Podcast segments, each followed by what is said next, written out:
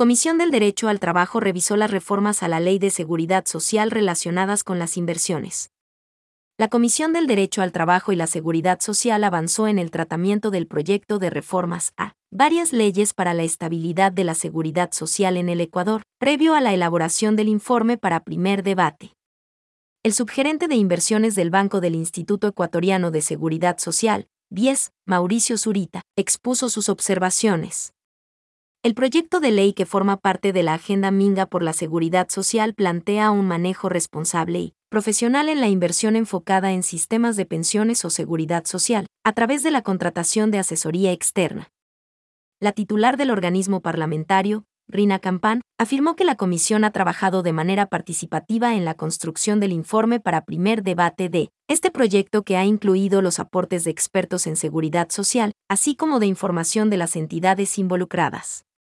Diego Cedeño, asesor parlamentario expuso el borrador del informe, las acciones y los recursos que sirvieron para la realización del documento.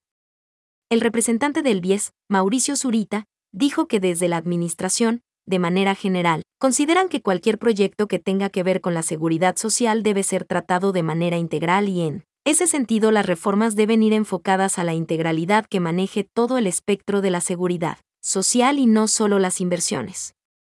No obstante, aplaudió que se incluya en el proyecto el tema de la transparencia.